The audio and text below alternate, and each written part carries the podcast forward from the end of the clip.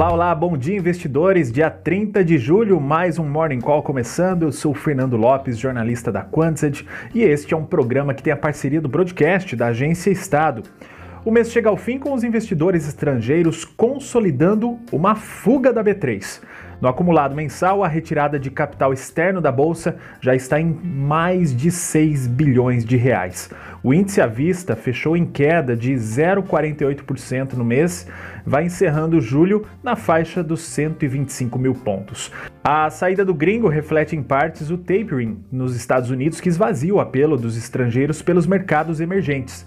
E no caso particular do Brasil, também tem ruídos políticos que afastam o interesse do gringo. Além disso, está mais difícil de os estrangeiros marcarem presença por aqui pelo impasse na pauta de reformas, toda a polêmica em torno do IR, sem falar nas incertezas relacionadas às pressões inflacionárias e aos riscos fiscais e populistas, já que ano que vem temos aí eleição. E a especulação do momento no mercado cambial é se o dólar vai conseguir furar o piso psicológico dos R$ reais caso o Copom acelere a alta do juro para um ponto percentual na semana que vem. O dólar já vem há alguns dias de queda já, né? Então a expectativa aí do mercado é se ele vai cair para baixo dos cinco reais. Foi divulgado ontem o CAGED de junho. O mercado de trabalho formal brasileiro registrou um saldo positivo de 309 mil carteiras assinadas foi muito melhor em comparação com o mês de junho do ano passado, em meio à primeira onda da pandemia. Né? Naquela época,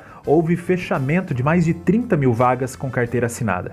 Uh, o que puxou bastante o CAGED em junho deste ano foi o setor de serviços em primeiro lugar, com a criação de 125 mil postos formais. Em segundo lugar, comércio, que abriu mais de 72 mil vagas. Em relação aos resultados que foram divulgados ontem, o que decepcionou foi o produto interno bruto dos Estados Unidos, que cresceu a taxa anualizada de 6,5% no segundo trimestre deste ano. O resultado ficou abaixo da mediana de estimativas, que era de um avanço de 8,5%. Os pedidos de auxílio-desemprego também decepcionaram, vieram em cerca de 400 mil pedidos e o mercado esperava 380 mil pedidos. Falando da agenda do dia, continuam os balanços, a divulgação de balanços, tanto aqui quanto nos Estados Unidos.